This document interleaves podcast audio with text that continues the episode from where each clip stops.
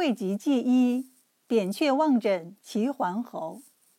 这个故事记载于《史记·扁鹊仓公列传》。扁鹊到齐国行医治病，得到了齐国最高领导者的欢迎，成了齐侯的座上客。齐侯宴请群臣，扁鹊随众人入内，立足未稳的时候，却发生了一段本不该发生的故事。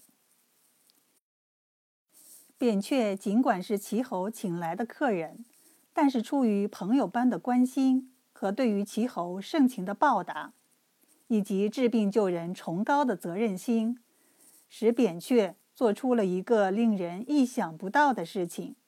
双方略作寒暄，扁鹊看到齐侯的神色已经有了疾病的征兆，他顾不了多想，当着众人的面，就立即毫无避讳地说：“君主，您有病啊！”却话音刚落。立即引起众人的关注。扁鹊看到众人关切的目光，看到齐侯不知所措的眼神，立即解释说：“您的病现在还比较轻浅，只是位于皮肤肌肉之间，很容易治好。但是不抓紧治疗的话，就有可能逐渐加深，造成不良后果。”听了扁鹊的话。齐桓侯不信任地瞥了一眼，故意大声地说：“寡人没有病。”继续宴请宾客，不再理会扁鹊。扁鹊见自己的一片好意换来的是齐侯的不解、众人的轻蔑，他知趣地退了出去。齐侯望着扁鹊离开的身影，大声地对朝臣们说：“医圣之中。”贪财好利的人不少啊，扁鹊竟然也不能免俗，只想着捞取钱财，就不择手段，把没病的人说成是有病，这样一来，不就更容易赚取到更多的外快了吗？众人见齐侯这样说，都随声附和起来：“是啊，您真是英明，明察秋毫啊！”过了几天，扁鹊接到齐侯的邀请，再一次赴宴。扁鹊见到了齐侯，望着他因为疾病而不断加深的病色，充满关心地说：“尊敬的国君，根据我多年的诊断经验，您的确有病，现在已经逐渐深入到了血脉，比几天以前已经加重了。如果不积极进行治疗，”将会造成严重的后果。齐侯的脸色一沉，眉头一皱，对扁鹊说：“寡人没有任何不舒服的感觉，没有病。”扁鹊觉得自己的话也许有些太直了，一国之君不愿意承认自己有病。他见话不投机，只好告辞出来。又过了几天。扁鹊因为其他的宫中人员有病，来到齐侯的宫内。远远望去，齐侯的病又加重了不少，因此顾不了许多，再一次提出来：“尊敬的国君，您的病又加深了，已经到了体内的肠胃之间，可以治疗的机会已经不多了，必须抓紧啊！”齐侯假装没有听见。置之不理。扁鹊走后，齐侯越想越不是滋味儿。我明明没有病，扁鹊却一再说我有病。人们都说他救死扶伤，医德高尚。为什么我看到的、亲身经历的是这样的情况呢？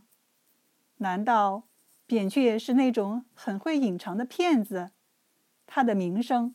都是用这么不光彩的手段赢得的吗？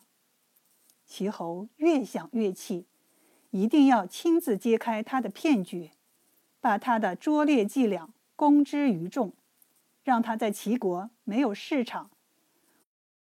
齐侯主意已定，过了几天，又给扁鹊发出了邀请。却怀着一颗忐忑不安的心，来到齐国的大殿。齐侯盛装在朝，居高临下，正等着发问，要看扁鹊的笑话，看他的表演伎俩。没想到的是，扁鹊似乎有所察觉，只是远远地望见了齐侯，还没有像往常那样开口说“君有疾”，就一步一步地向后退去，很快就不见了扁鹊的身影。齐侯远远地望见了这一不同寻常的一幕，很是纳闷，立即派人尾随扁鹊前去查看。那人换了一身便装，来到了扁鹊的住处。只见扁鹊正在收拾行李，马上就要出门的样子。那人对扁鹊还是比较敬重的，他上前说：“扁鹊先生，听说国君请您赴宴诊病，怎么您一露面就开溜了？难道忘了带上治病的东西？”扁鹊长叹一声。见来人没有敌意，就语重心长地说：“医生以治病救命为天职，何况齐侯是我客居国的国君，他这样器重我，几次请我赴宴，我不能为了讨他的欢心而说假话。我虽然对齐国的人民充满了感情，相处得很好，但是齐侯的病，哎，怎么说呢？”我不敢说了，还是不说了吧。我我出来的时间已经很久了，我要回老家去看看。来人见扁鹊欲言又止，已经猜测出他难言的背后必有苦衷，因此苦苦相求，要求扁鹊一定要把真实的想法告诉他。扁鹊见来人能够真诚相待。愿意虚心听取他的诊断意见，深深触动了他的恻隐之心。他本着医生救治病人的崇高精神，说出了他行医多年的深切感受：病有六不治。扁鹊长长的出了一口气，深情地说：“人得病之后，有六种情况不好给予治疗：一是依仗权势。”骄横跋扈的人不治，二是贪图钱财不顾性命的人不治；三是暴饮暴食、饮食无常的人不治；四是病身不早求医的人不治；五是身体虚弱不服药的人不治；六是相信巫术不相信医道的人不治。来人听了扁鹊的话，不由得担心起来。先生，照您的看法，我们君主的病，您不准备给他治疗了吗？扁鹊看了一眼来人，动情地说：“医生治疗疾病，成功的关键在于选择治疗的时机。